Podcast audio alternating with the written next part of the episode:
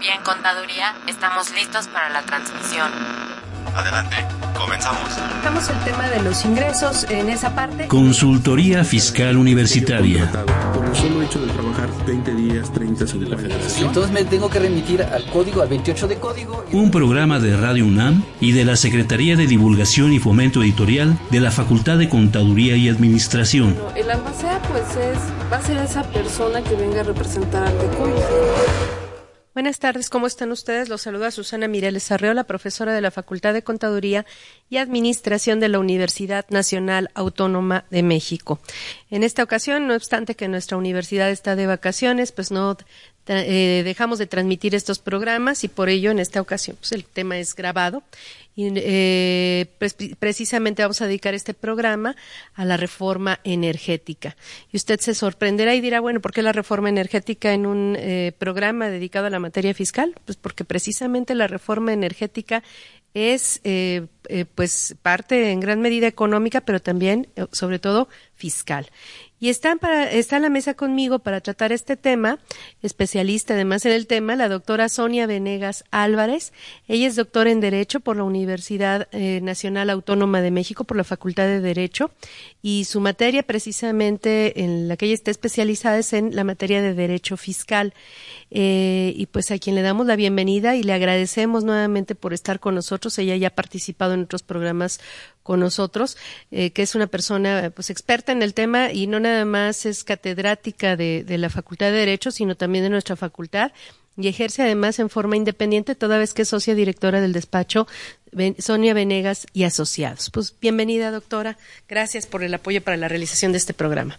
Pues muchas gracias. Buenas tardes a todos y encantado de estar nuevamente aquí en el programa para compartir estos temas tan tan interesantes y bueno tan novedosos porque realmente la reforma, a pesar de que ya va como en la tercera fase, primeramente tuvo una reforma constitucional, luego vinieron el año pasado la reforma legislativa, que fue como las leyes secundarias, y actualmente pues viene ya también la implementación. Por eso venimos analizando desde el proyecto de reforma constitucional hasta ahora, bueno, hasta la miscelánea, ¿no? Que, tuvo re reglas para aplicar en esta materia. Pues bueno, pues eh, les recordamos que no obstante que este es un programa grabado, usted puede mantenerse en contacto con nosotros a través de redes sociales, puede hacerlo a través de la dirección fiscal espacio con, repito, fiscal espacio con, eh, y también eh, puede, si tiene algún problema de carácter fiscal, puede acudir al área de asesoría fiscal gratuita de nuestra facultad,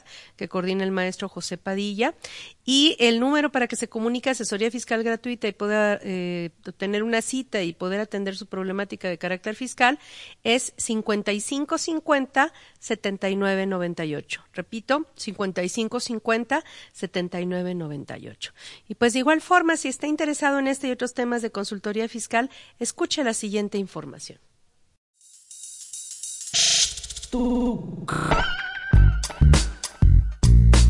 Si estás interesado en este y otros temas de consultoría fiscal universitaria, escúchanos ingresando a la página www.radionam.unam.mx. Busca la sección de programación y elige la opción AM. Ubica el programa Consultoría Fiscal Universitaria. Presiona doble clic. Al hacerlo, accedes a nuestro contenido oprimiendo el botón de reproducción. Esta información la podrás escuchar desde tu tablet, iPad, PC o celular.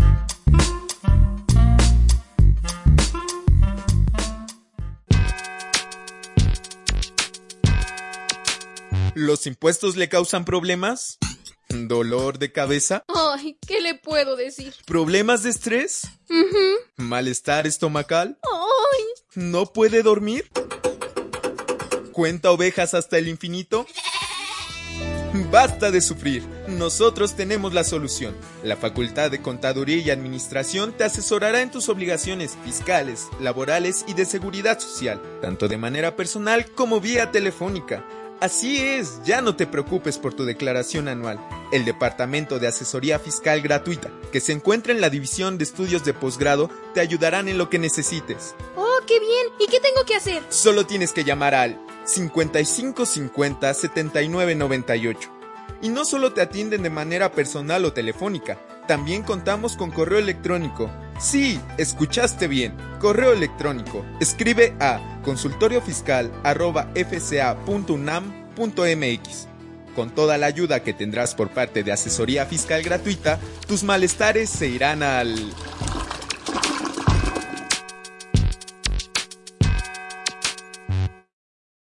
Estamos de regreso. Para los que nos sintonizan en este momento, les recordamos que estamos hablando de la reforma energética y que está en la mesa la doctora Sonia Venegas precisamente para abordar este tema. Pues iniciamos entonces, doctora, si le parece bien. Usted misma nos dio la pauta para iniciar el programa cuando mencionó las etapas de, esta, de lo que ha eh, sido toda esta reforma en materia energética, que insistimos, pues no nada más es energética, sino fiscal también. Sí, sí, sí. Eh, bueno, la primera etapa fue la reforma constitucional en donde, pues tratando de hacer una síntesis, pues, en virtud de que nuestro programa va enfocado más hacia la parte financiera y fiscal, es eh, hacer la apertura para que se puedan celebrar estos contratos a través de los cuales los particulares puedan participar en pues toda la toda la actividad eh, de energética, fundamentalmente pues la de hidrocarburos, ¿no?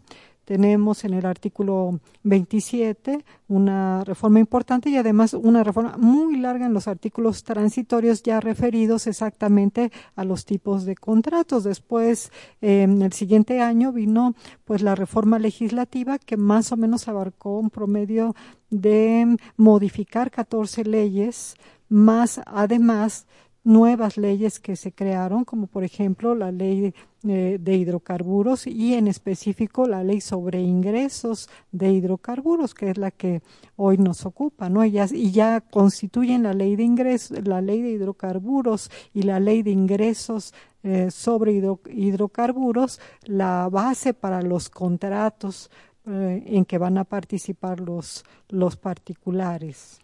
Así es. Inclusive ya este año tuvimos una primera publicación de reglas de resolución miscelánea, ya eh, en la materia fiscal propiamente, precisamente relacionadas con la ley de hidrocarburos de, de ingresos sobre hidrocarburos.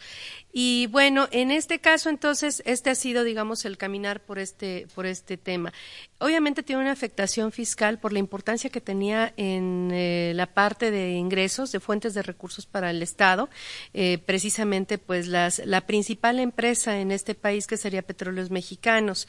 Eh, ya los efectos, digamos, económicos en materia recaudatoria, particularmente hablando en ley de ingresos de la Federación, ya están considerados en la Ley de Ingresos de 2015. Bien, ya se, ya se empiezan a considerar. De hecho, si hacemos un repaso histórico de las leyes de ingresos, vamos a ver cómo ya desde hace algunos años se ha tratado de disminuir la dependencia de los ingresos petroleros, ¿no? Que llegamos a tener arriba del 40% y actualmente todavía andamos por ahí del 27% aproximadamente, ¿no? No es exacto, pero eh, poco más o menos y esta misma semana el secretario de Hacienda hablaba de que pues nos estamos tratando de desprender de esta dependencia de los recursos petroleros por diversas razones, empezando pues por la baja del petróleo, que además no se vislumbra a corto plazo que se que se estabilice el precio. Este año, bien que mal, estamos protegidos por un seguro. Entonces, pues hasta pues la segunda parte de, de este año es que empezaremos a resentir, pero quién sabe cómo nos vaya en los siguientes años. Y también desde el punto de vista eh, económico, porque las existencias petroleras están previstas como para un promedio de 10 años nada más, es muy, muy poquito tiempo ya. Entonces hay que hacer nuevas exploraciones eh, donde se presume pueda haber yacimientos petroleros porque de otra suerte pues nos vamos a terminar convirtiendo después de haber sido grandes productores ahora en importadores. Entonces, pues el gobierno tiene que ir pensando en la manera de irse deslindando un poquito más de esta dependencia de recursos petroleros tan importante que hemos tenido a lo largo de toda la historia financiera del país.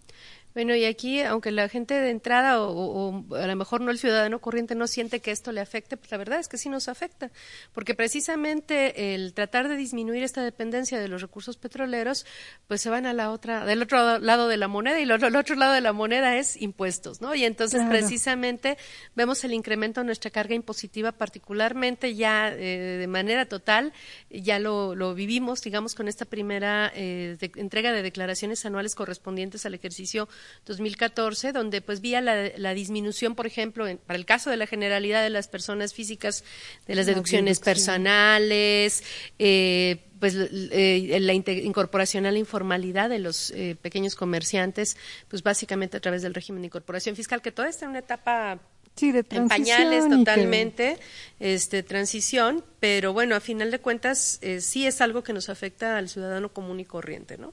Sí, sí, sí. Y pues bueno, aquí hay un punto muy interesante porque en el caso de Pemex, en el caso de Comisión Federal de Electricidad, cambian su naturaleza jurídica precisamente al tratarlos de emparentar, vamos a utilizar esta palabra, con las empresas privadas, eh, dejan de ser organismos descentralizados y se convierten ahora en lo que se llaman empresas productivas del Estado, que también, dicho sea de de paso y entre paréntesis es una nueva figura jurídica que no teníamos, o sea, también ahí es eh, una situación muy interesante. Em, Entonces afecta no nada más el renglón de, hidrocarburos, de petróleo, sino también es el sector energético en general, representado básicamente por dos empresas del Estado, que son las que van a tener la principal afectación, que ya las mencionó, que sería Pemex y CFE. Pemex más importante porque ya aporta además dinero para la para la recaudación, ¿no? Para el, para el sostenimiento del gasto público del Estado, del gasto público. Sí, de manera de manera muy muy importante. Y bueno, Pemex venía sosteniendo a través del pago de una serie de derechos. Tenía a su cargo nueve derechos diferentes. Eh, simplemente recordando aquí a nuestra audiencia de que pues se pagan derechos, son una forma de contribución y se pagan por el uso o aprovechamiento de bienes del dominio público entre otros conceptos. ¿Qué es lo que, en lo que básicamente contribuía Pemex, digamos, de manera adicional al resto de las empresas, ¿no? Sí, eh, existía que ya también se derogó un impuesto sobre rendimientos petroleros, pero realmente económicamente nunca fue significativo. La carga fuerte era la carga de derechos y ahora eh, se reducen de nueve, de nueve derechos que existían a tres derechos y desde luego pues el impuesto sobre la renta porque ya se le está viendo con una nueva organización hay utilidades tienes que pagar impuestos sobre la renta. Un nuevo impuesto regulado en esta ley sobre ingresos eh, sobre hidrocarburos que se llama impuesto por la exploración y explotación de hidrocarburos. Es un nuevo impuesto que eh, económicamente parece que todavía no, no se ve como muy, muy, muy significativo. Em, también un dividendo estatal, un dividendo que además es como muy sui generis porque después de entregar la empresa productiva del Estado cierta información financiera a la Secretaría de Hacienda, la Secretaría de Hacienda decide en cuánto consiste este dividendo, no es como el dividendo mercantil que conocemos en las empresas. Entonces ellos van a decidir cuál es el dividendo y, cuál es el impuesto que se va a aplicar a este dividendo. ¿Cuál es el impuesto que se aplica al dividendo? Eh, no, solamente el dividendo. Ajá, el dividendo. El dividendo. Y el impuesto sí tiene sus reglas. En el caso del impuesto sobre la renta, pues se señala un 30%. Se le va a aplicar el misma, la misma mecánica en todo caso. Sí, y en el impuesto sobre exploración y explotación, eh, digo que no es tan significativo porque me parece que eh, está determinado en base a tantos kilómetros cuadrados, eh, cierta cantidad, ahorita un poquito más Pero a ver, entonces, este, bueno, si la principal aportación de Pemex al Estado la sí había derechos este, por explotación de, hidrocarburos, en, digamos en regla, como regla general, ¿no? Ah, también a lo mejor el público asocia un poquito lo que es el impuesto especial sobre producción y servicios, eh, porque pues, sabemos que lo pagamos escondido dentro del precio de la gasolina y muy escondido porque no sabemos cuánto es, pero este, pero eso es lo que ha provocado el incremento en el precio de las gasolinas, ¿no? Porque eh, eh, extraemos petróleo, somos productores de crudo, pero se exporta para que lo traten, lo refinen y, e importamos gasolina, ¿no? ¿no? producimos gasolinas propiamente o lo hacemos en una mínima cantidad respecto a las necesidades que tenemos, ¿no? Pero en ese caso, el, el impuesto especial sobre producción y servicios, aunque Pemex es el gran recaudador, digamos, de este impuesto vía este el IEPS que se aplica a las gasolinas y al diésel, en realidad ese impuesto no lo paga propiamente Pemex, ¿no? Lo pagamos nosotros, escondido dentro del precio de la gasolina cuando compramos gasolina y, y diésel, ¿no?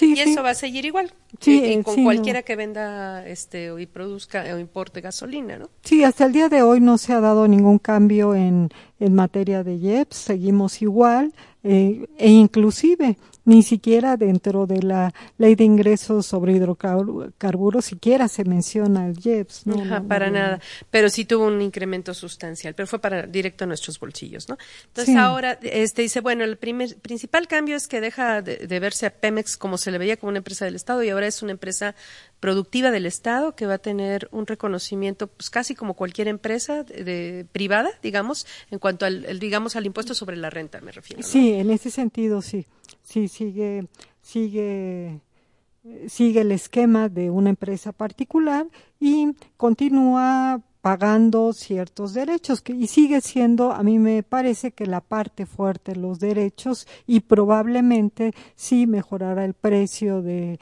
del petróleo a nivel mundial, pues también la parte del dividendo pudiera resultar interesante. Pero los impuestos entonces nuevos que va a pagar, ¿cuáles son? Eh, ¿Podría repetirlos? Ajá. El, bueno, el impuesto sobre la renta que no pagaba y el impuesto sobre explotación, eh, exploración y explotación de hidrocarburos. Esos son como los impuestos nuevos. Y los derechos se concentran a tres al final, derechos de exploración de hidrocarburos, derechos de extracción de hidrocarburos, y también derecho por la utilidad compartida y aquí ya pues nos vamos perfilando. Que es digamos solo es lo que más se ha escuchado en los medios, ¿no? En los medios de comunicación, los contratos de utilidad compartida, pero no se limita entonces, eh, digamos los efectos fiscales no se limitan única y exclusivamente sobre los contratos de utilidad compartida, sino estamos hablando de otras contribuciones alrededor de, ¿no? Sí, sí, aquí tendríamos eh, que ir un poquito despacio en el tema de los tipos de contratos. ¿Qué contratos tenemos? Tenemos contrato de licencia, tenemos este famoso contrato de utilidad compartida, otra modalidad que se llama de producción compartida. Aquí la única diferencia, uno, uno, reparte como su nombre lo indica, ya la utilidad se le entregó al comercializador, el comercializador pagó y hay una utilidad que eh, una parte es para el Estado y otra parte es para los particulares y en el de producción compartida lo que se lo que se dividen entre el Estado y el empresario es la producción. ¿Por qué? Porque hay empresas particulares que eh, las grandes transnacionales o las joint venture que se unen entre varias transnacionales petroleras eh, en donde dicen, bueno, pues ahorita el precio del petróleo está muy bajo, ¿para qué vendemos, no? Lo guardamos, eh, somos tan fuertes que nos podemos dar ese lujo. Entonces, el contrato dice lo que se va a dividir es la producción petrolera, ¿no?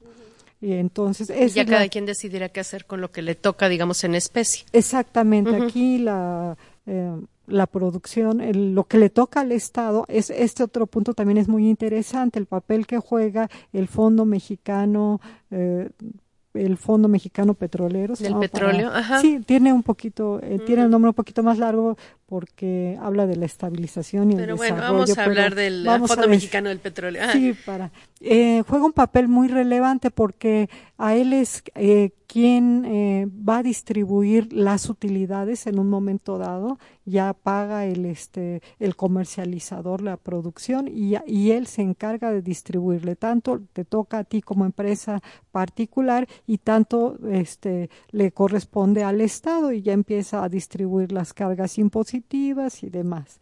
Entonces es, es muy interesante el papel que juega aquí este, en todos los contratos, además. Regresando. Va a jugar un papel similar al Servicio de Administración Tributaria, pero en materia de recursos petroleros, bueno, de recursos energéticos, eh, bueno, petroleros en este caso, perdón. Muy similar, aunque como después vamos a ver, la misma ley de ingresos petroleros eh, señala que también el SAT tiene su intervención y tiene su intervención. Nada más se menciona en la parte de la fiscalización, pero la fiscalización se, se lleva eh, no como ahora sí, aquí no como con cualquier particular, sino únicamente cuando la Secretaría de Energía lo solicite. Entonces, pues bueno, eso también es otra peculiaridad que tenemos.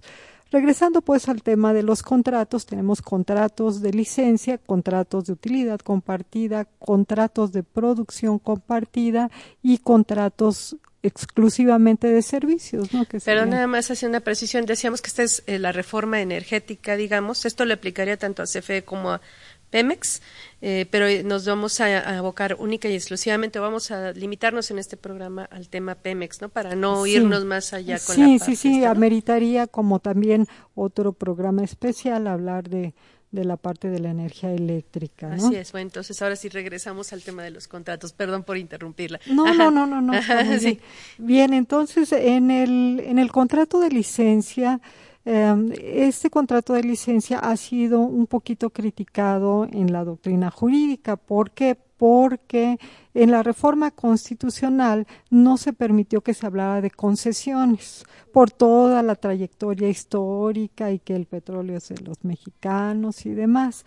Pero realmente el contrato de licencia en esencia es, un, es una verdadera concesión. ¿Por qué? Porque eh, Ah, bueno, debo decir previamente que eh, a los particulares los contratos acceden por la vía de la licitación. Entonces, una vez que un particular obtiene o gana una licitación sobre una licencia, prácticamente se conduce como un verdadero concesionario, tiene derechos sobre todos, es de lo más amplio, es de lo más amplio. Entonces, pues en, el fondo es una verdadera concesión, no es una licencia. Una, una licencia técnicamente se define como un acto administrativo a través del cual el particular puede llevar a cabo una actividad que desde siempre le corresponde, solamente cumple los requisitos como por ejemplo para manejar, todos podemos manejar, nada más comprueba que cumple los requisitos para ello y ya. En cambio, pues bueno, ni la exploración ni la explotación petrolera son un derecho para todos. Por eso es que hay un error ahí de carácter técnico que quisieron, a mí me parece, matizar, para no hablar de concesiones. Porque fue parte del mismo este argumento del Estado, ¿no? De decir de, los que de, los defensores y de los que promotores de esta reforma energética que precisamente por eso habían eh, propuesto la, los, los, contratos de utilidad compartida y, o de producción compartida porque las concesiones en el pasado no habían funcionado, ¿no? Y que por eso es que esa era, no era la fórmula este, recomendada por ellos, pues a final de cuentas se llega al mismo resultado pero a través de otro nombre, ¿no? Claro. Y bueno, también previo a los contratos hay que mencionar que están las asignaciones. Las asignaciones es exactamente este eh, derechos sobre los recursos, en este caso un bien del dominio público de la nación y por lo tanto dicen el único asignatario va a ser por lo pronto Pemex. Sin embargo, en estos últimos días se ha, estado, se ha estado hablando de que Pemex no cumple los requisitos para ser asignatario, entonces pues esto pone en riesgo. Dice, bueno, entonces si no va a ser Pemex y también se, se va a abrir a la competencia privada o qué es lo que va a, la asignación, porque es como que previo. Primero es la asignación. Ahí ¿Y lo que queda? Como Pemex. Ahora yo ya tengo ya tengo derecho sobre la exploración, sobre la extracción. Bien, ¿quién quiere contratar conmigo? ¿Bajo qué modalidad? La de licencia, la de utilidad compartida, pero si no está ese actor que es el asignatario y que teóricamente no pudiera haber otro, por lo pronto, qué va a suceder, ¿no? Porque los contratos que mencionó, lo de licencia, el de producción compartida, el de utilidad compartida, esos son solo vía licitación. Y ahí probablemente participe Pemex, probablemente no, o en todos los casos, teóricamente como en todos los casos, en todos los casos él, va a participar. Yo soy el asignatario, em, sin embargo, si celebramos un contrato de, de, licencia, tu intervención como empresa privada es sumamente alto, prácticamente vas a poder hacer todo, ¿no? casi, casi yo soy el representante este, legal del Estado en, en materia eh, de, hidrocarburos, como Pemex, como actor únicamente, pero eh, puede ser que mi participación, dependiendo de la figura de que se trate y, dependiendo del, del proyecto, digamos, este, puede ser mínima o, o, mayor, ¿no? Sí, claro, claro, va, va aumentando. En el caso de los contratos de utilidad compartida y de producción compartida, pues ya van, van, van adquiriendo un poquito más de complejidad y muchas veces hay una empresa operativa que está llevando a cabo. Nosotros, yo Pemex, contigo, que eres la empresa privada, pues quizás solamente seamos contratantes y además haya una empresa operativa que esté llevando a cabo materialmente materialmente la, la función y que además desde el punto de vista fiscal y de acuerdo a la ley de ingresos es a nombre de quién se van a expedir los comprobantes fiscales. O sea, de alguna forma también los contratos sirven para resguardar el, el mismo patrimonio de los contratantes, no por el hecho eh, no por el hecho de que sean empresas particulares transnacionales eh, archimillonarias, quiere decir que están arriesgándose del todo, inclusive tienen el riesgo limitado ahí limitan sus riesgos y entre ellas mismas también crean alianzas estratégicas y dicen, bueno, venimos dos compañías, la Exxon y la Shell, por nombrar algunas, eh, a contratar contigo Pemex. Entonces, es, van siendo ya modalidades un poquitito más complejas un poco, un poco más complejas y bueno, eh, otra manera muy sencilla, muy sencilla de contratar es cuando únicamente son los puros servicios, ¿no? Ahí sí, casi como en cualquier contraprestación de servicios, pues eh, eh, Pemex contrata el servicio, la eh, prestadora del servicio lleva a cabo su, su trabajo para el cual fue contratado, se le paga, dice la ley de ingresos, se le paga en efectivo, le paga el Fondo Mexicano del Petróleo nuevamente y hasta ahí, y hasta ahí se queda y tendrá que tributar eh, su impuesto sobre la renta como, cualquier, contribuyente. el Fondo Mexicano entonces del Petróleo va a administrar tanto, digamos, recursos económicos, hablemos de utilidades, que ya es dinero líquido propiamente o aparentemente en ese sentido, este, va a pagar de ahí a los prestadores de servicios, pero también va a administrar los recursos en especie, o sea, propiamente el petróleo en el caso de los contratos de producción compartida. Sí, por lo pronto, hasta donde se queda la ley de ingresos, sí se va a encargar de administrarlos, o sea, adquiere una relevancia muy, muy significativa. Pues tanto en cuestiones económicas, digamos, de manejo de, recursos monetarios, como un manejo de, recursos propiamente en especie, ¿no? Como puede ser el, energético.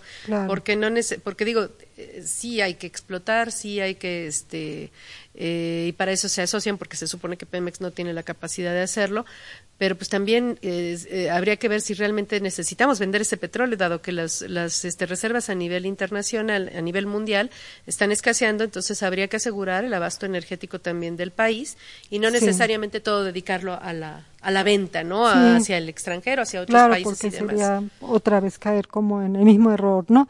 Eh, obtener el recurso efectivo del petróleo y gastarlo en otro tipo de gasto. Venderlo y luego a lo mejor utilizarlo en gasto corriente o en lo que sea, pero a final de cuentas eh, no garantizar el abasto energético de, pues de nuestros ciudadanos, del, del país como tal, ¿no? Eh, para la subsistencia económica del país en ese caso. Pues tenemos una pausa, vamos a hacer esta pausa y continuamos después con este tema.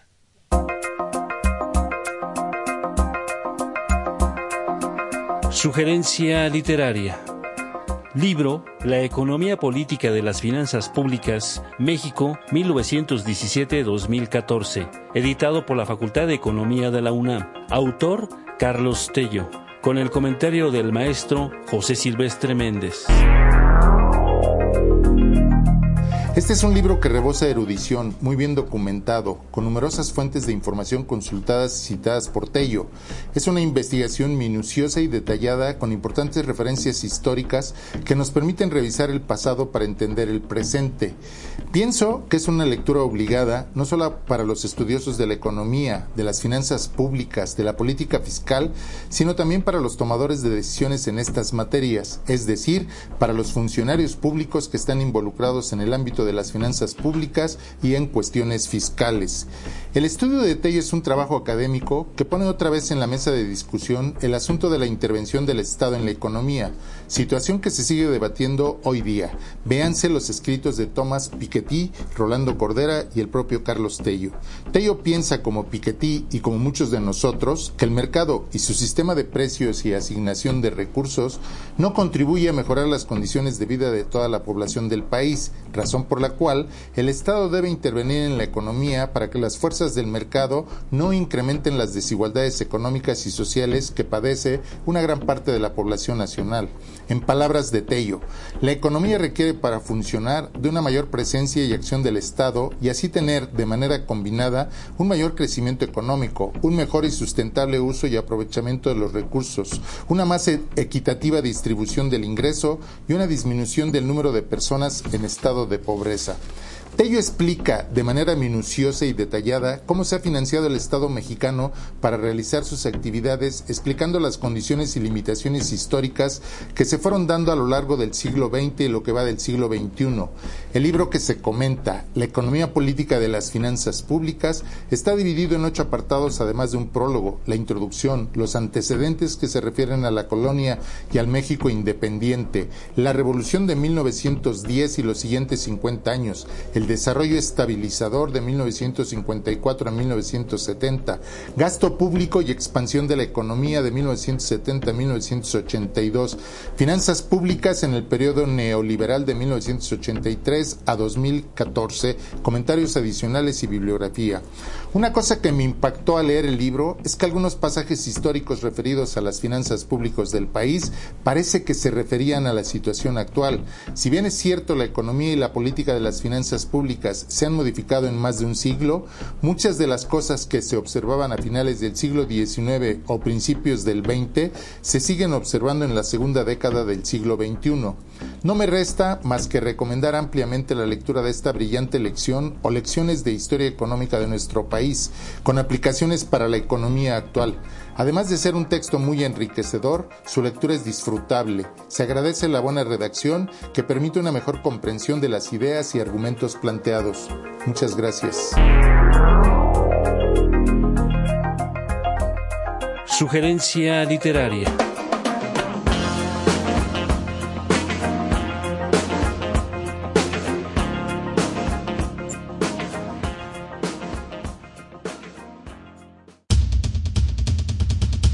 Invertir para aprender. La Facultad de Contaduría y Administración de la UNAM, a través de su División de Educación Continua, invita al sector público y privado a formar parte de sus múltiples cursos, talleres y diplomados sobre temas de contaduría, administración e informática, con el objetivo de promover la vinculación universidad-empresa-gobierno. Así que ya lo sabes, prepárate en Liverpool 66, Colonia Juárez, Distrito Federal. Informes 5533-1617 y 5533-1618. O si lo prefieres ingresa a la página dec.fca.unam.mx. No hay excusas. En la División de Educación Continua hacemos capacitación, a la medida.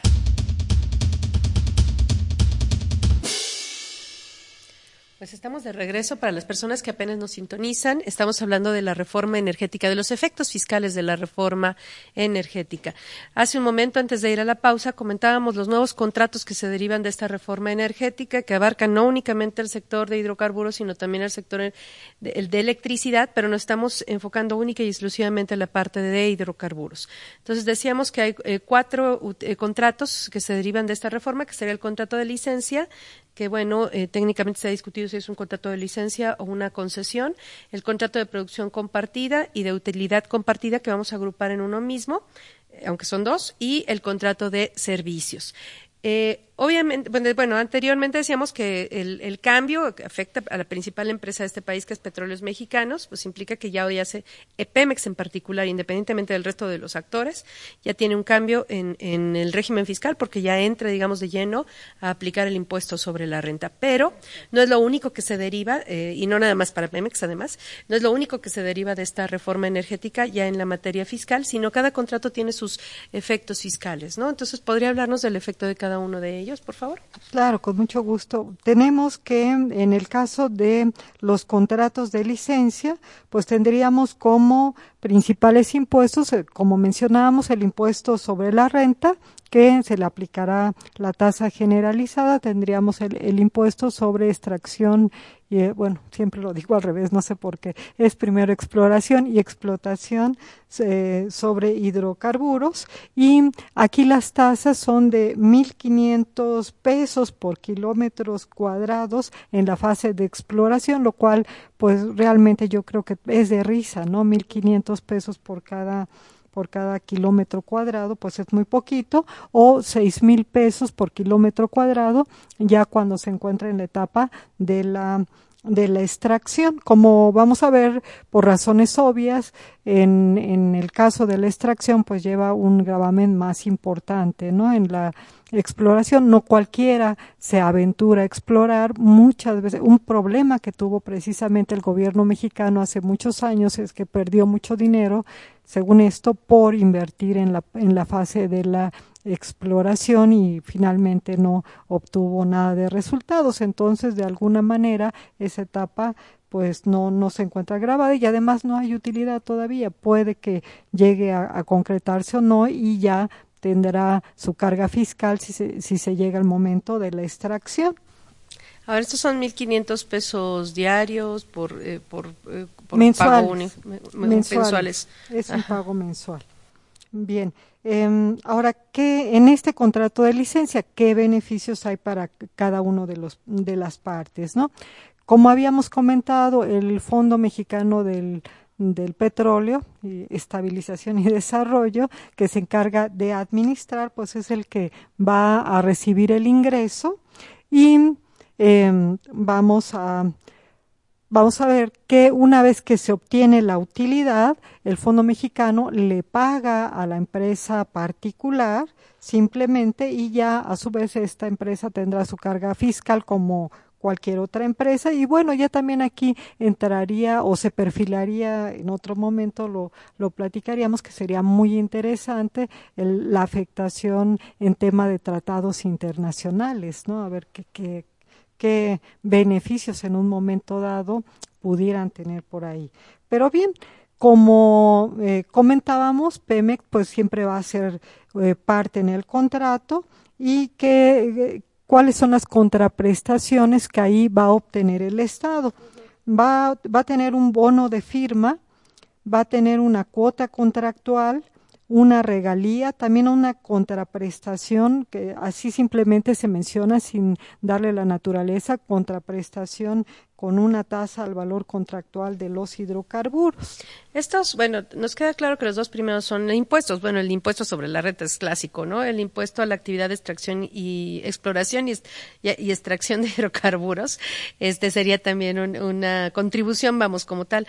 Pero en el, en el otro caso, ¿qué naturaleza tendrían los, las cantidades adicionales que va a recibir el Estado, que sería la regalía, el bono de firma, la cuota contractual, etcétera? Ah, bien, pues en el caso del bono de firma es una casi una especie de garantía. ¿Por qué digo casi? Porque a final de cuentas se vuelve en un recurso del que puede disponer. Normalmente una garantía está para respaldar algo, ¿no? Una eventualidad, una situación, si se da o no se da. Aquí no simplemente se dice es para asegurar el cumplimiento de, del contrato.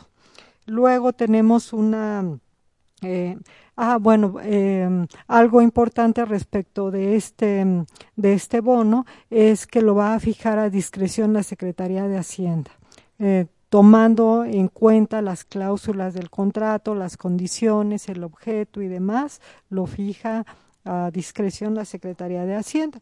Luego tenemos eh, una cuota contractual que es un pago mensual sobre la superficie de, de exploración y nuevamente es aquí hay que tener cuidado, nos, nos pudiéramos confundir. Es distinto el impuesto a, este, a esta cuota contractual.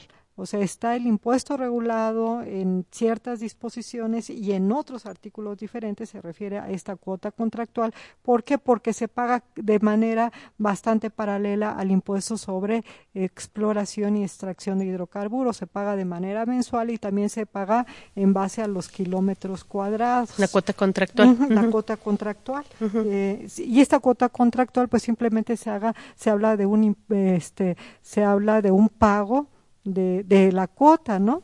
Pero no sabemos cuánto va a ser. Mm, no, sí dice cuánto, sí dice la cantidad. Lo que no nos dice es la naturaleza. Y atendiendo a lo que es, yo digo, es otro derecho.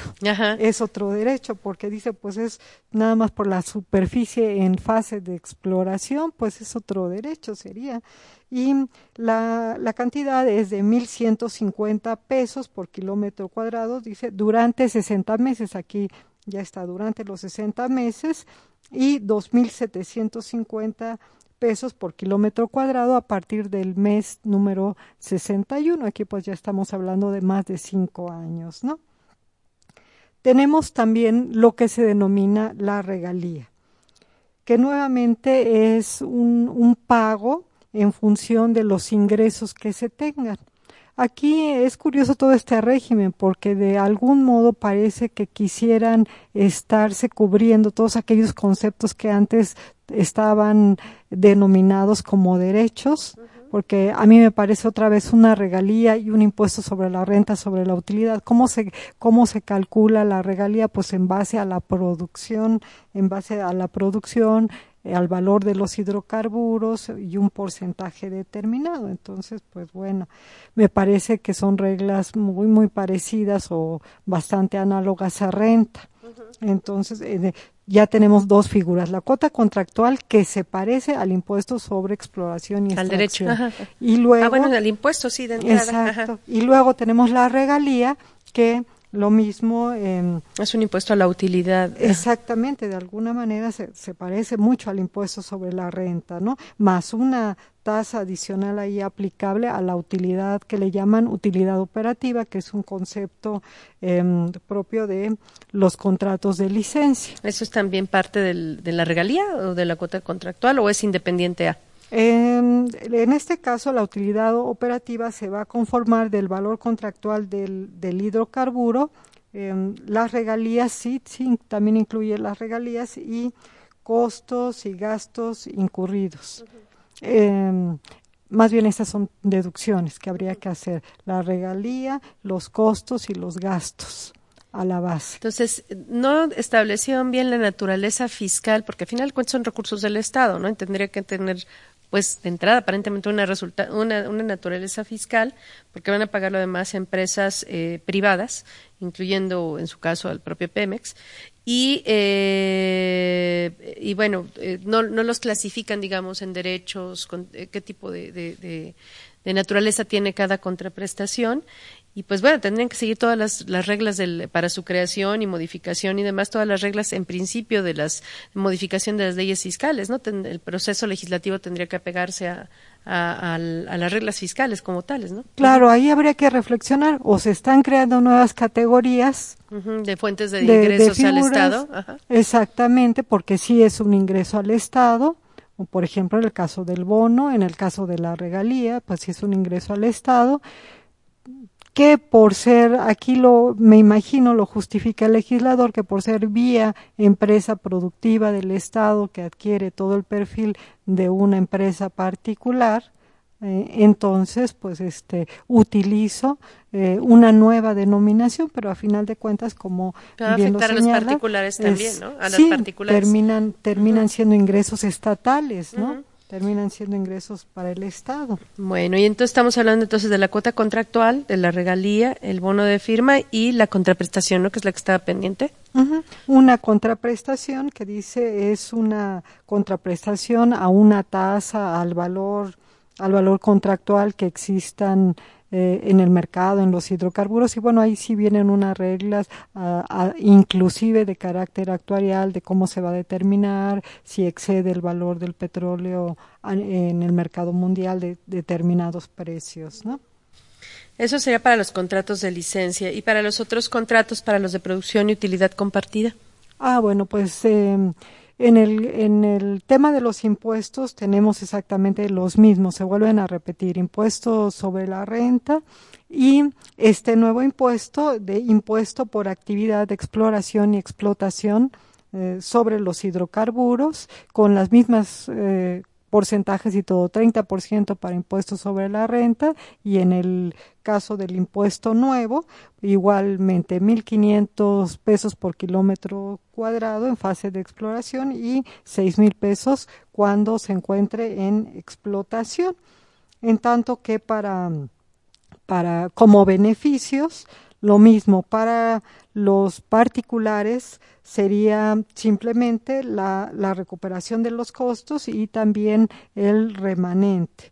Y el Estado, que también lo va a administrar igualmente por el Fondo Mexicano del Petróleo, lo mismo la cuota contractual, la regalía y esta contraprestación que, que definitivamente, ahora siguiéndome un poquito a, su comentario, ¿no? Ni siquiera le pusieron nombre, nada más, una contraprestación al valor. Ya ni le pudieron poner otro nombre, es contraprestación, bueno, sí. De, tasa al valor contractual. Inclusive yo cuando empecé a analizar dije, bueno, aquí que exactamente qué, qué naturaleza le asignamos, ¿no? Pues teóricamente sería un derecho, ¿no? Porque están partiendo del supuesto de que el Estado eh, eh, realiza una prestación y, o el, eh, una, uno de las partes realiza una prestación y la pues otra parte tiene una contraprestación, ¿no? No, yo creo que aquí se parecería un poquito más a renta porque está basada en la utilidad porque está basado en la utilidad. Como base para su determinación. Sí, sí, sí, aunque en el fondo pues siempre hay la explotación de los recursos de los recursos del Estado. Y bueno, yéndonos ya al contrato de servicios, eh, tenemos que los impuestos, pues eh, sería el impuesto sobre la renta. Si los eh, servicios tuvieran que ver con actividades de exploración y de explotación, pues igualmente estarían sujetos también al pago de este nuevo impuesto si no, pues no. Y, este, y ya la contraprestaciones, el Estado va a recibir a través del Fondo Mexicano del Petróleo ingresos por la comercialización de estos hidrocarburos que hayan sido entregados y para el prestador de los servicios, pues únicamente eh, su pago como cualquier otro prestador. Y son contraprestaciones en, en en efectivo, diríamos, prácticamente. Así es. Ahora, eh, en este caso, digamos que todo esto apenas va a iniciar, pero ya están en, me decía que están ya en la ronda 1, en la ronda 0, algo así, que hemos escuchado en los medios. Sí, eh, eh, la Secretaría de Energía estas licitaciones las ha manejado a través de rondas. la ronda 0 que se mm, se publicitó para la, para la, eh, exploración de hidrocarburos, de nuevos yacimientos y demás, porque pues se presume que todavía hay zonas que probablemente eh, de territorio mexicano que tuvieran yacimientos petroleros.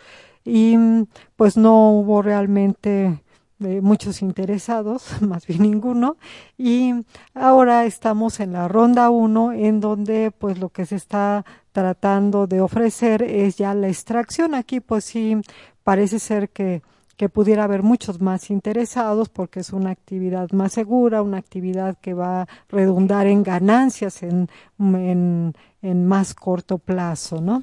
¿Se sabe ya que empresas eh, multinacionales están participando o, están interesadas en participar? Digo, porque pareciera que ahorita estando el precio del petróleo tan bajo, pudiera decir uno a quién le va a interesar ahorita entrar a todo esto, pero pues, supongo que obviamente debe haber interesados, porque no sabemos además qué vaya a pasar con el precio del petróleo en el corto y mediano plazo, ¿no? eso es algo bien interesante, eso es un punto que a mí me parece así sumamente interesante.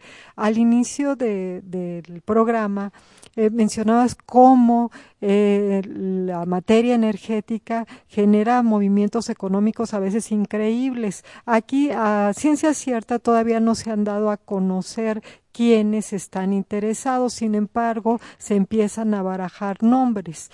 Desde el momento en que se piensa a, a, mencionar determinadas empresas o empresarios, porque en lo particular se ha hablado en el caso de México de Grupo Carso que pudiera estar interesado, empiezan a subir sus acciones. O sea, todavía no sabemos si de verdad van a entrar o no van a entrar, pero ya hay una repercusión en el mercado accionario. Suben o bajan el precio de las acciones de esas empresas, ¿no? Por el simple hecho de manifestar o no interés en ello. Ajá. Sí, sí, sí, como muchas veces eh, sucede con, con determinadas empresas frente a un fenómeno social, ¿no?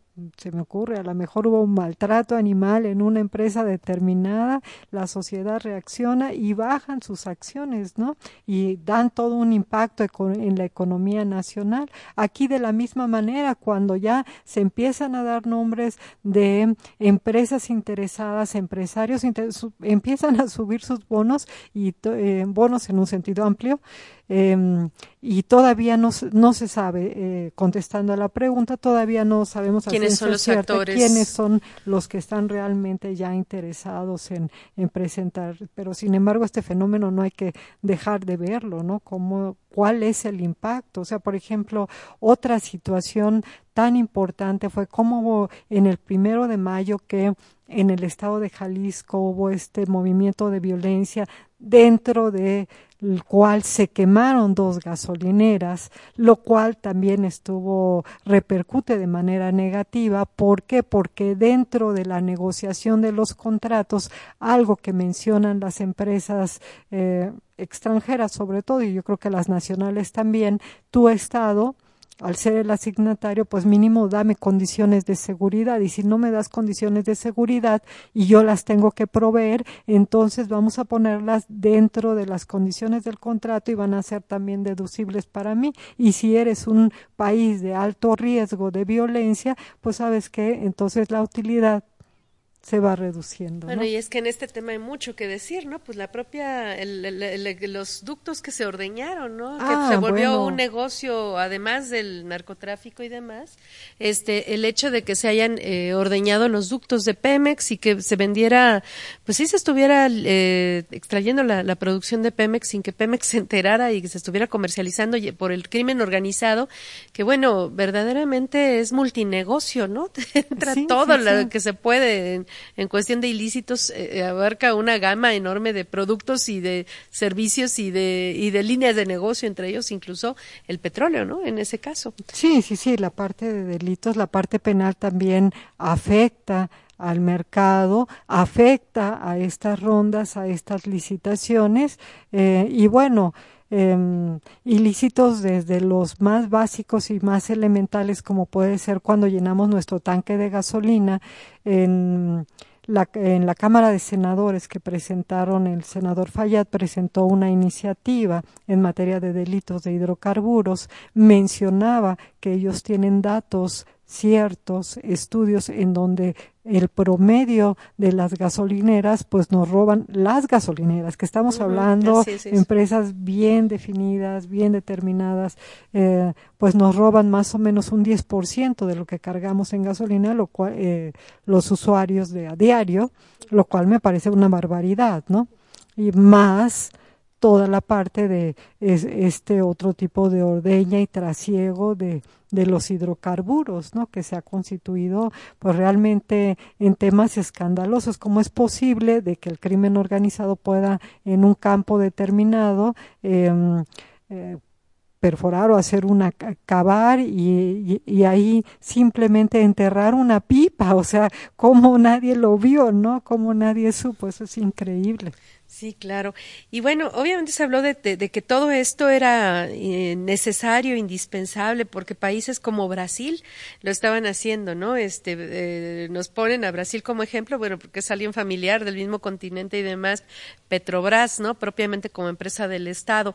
Eh, ¿Hay eh, de alguna algún comparativo de, de cuál es, si, si realmente esta legislación corresponde a la que aplicó eh, pues no sé, Petrobras o qué resultados ha tenido todo esto en otros países del mundo. ¿Ya hay algún estudio o todavía estamos este, esperando información en este sentido? No, sí, sí hay estudios porque mm, aquí hay que mencionar que mm, es quizá un poco lamentable, pero México está llegando como, por decir un número, 50 años tarde a aplicar estos contratos que ya existen en otros países, como en el caso de Brasil, como en el mismo caso de Cuba, ¿no?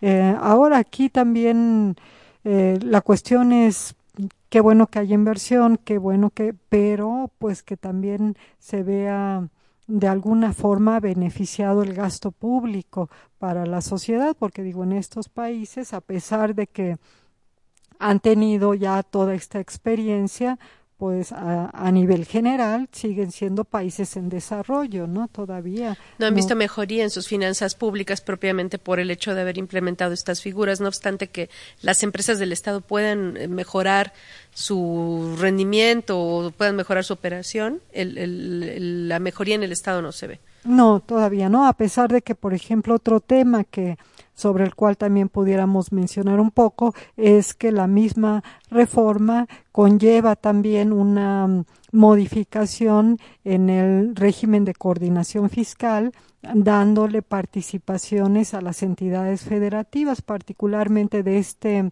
impuesto especial, este impuesto nuevo sobre extracción Em, y exploración, siempre lo de, digo. De hidrocarburos. Sí, de hidrocarburos. Ahora, eh, digo, usted es, abogada, es este doctor en Derecho, en Derecho Fiscal particularmente. ¿Cómo ve ya, digamos, después de todo lo que ha estudiado esta ley, eh, qué tanta seguridad jurídica tiene el Estado al enfrentarse a estas multinacionales, porque es mucho de lo que se discute, si realmente México como Estado va a poder defenderse ante las multinacionales, que si bien es cierto van a explorar, explotar algo que a lo mejor nosotros probablemente no hubiéramos podido hacer o no no tan a corto plazo.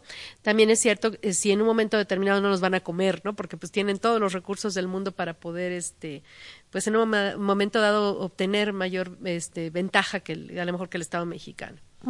Bien, yo pienso que mm, en el tema de seguridad jurídica México se afianzó bien. Em, aquí la, la única parte que le está afectando tremendamente es el tema de la baja en el precio del petróleo. ¿Por qué? Porque previo a la emisión de la ronda 1, todavía en marzo, eh, se sacó un decreto dando todavía mayores facilidades, mayores deducciones a las empresas privadas porque casi casi por favor vengan a invertir, ¿no? Te damos todo tipo de facilidad, eso por una parte. Y por el otro lado, pues Pemex está jugando en el escenario donde juegan todos los particulares, ¿no? Y esto, ¿qué quiere decir? Que efectivamente aquí el, el principio rector es el principio de autonomía de la voluntad, el principio de la negociación, y aquí sí. Ahí vamos a ver cómo, si realmente puede defenderse y si está preparado o no, eh, dado que es una empresa que pues ordeñamos por años y años. Pues muchas gracias, doctora. Le agradecemos en nombre de nuestra facultad. La verdad es que es un tema muy, muy interesante de la materia fiscal que, que en pocos lugares se ha tocado y sobre todo con eh, visto desde la óptica de los nuevos, de las nuevas contribuciones que vamos a, ya a ver y aplicar en su momento. Y pues le agradecemos nuevamente su apoyo para la realización de este programa.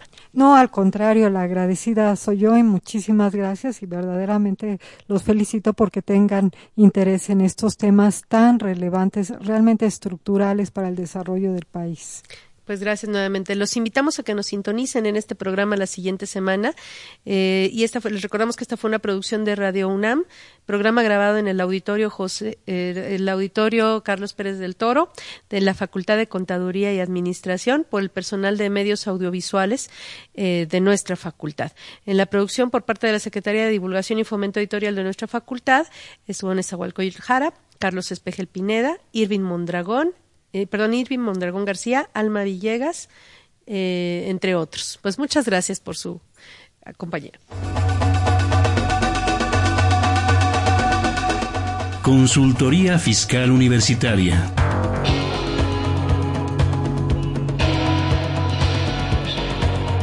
Un programa de Radio UNAM y de la Secretaría de Divulgación y Fomento Editorial de la Facultad de Contaduría y Administración.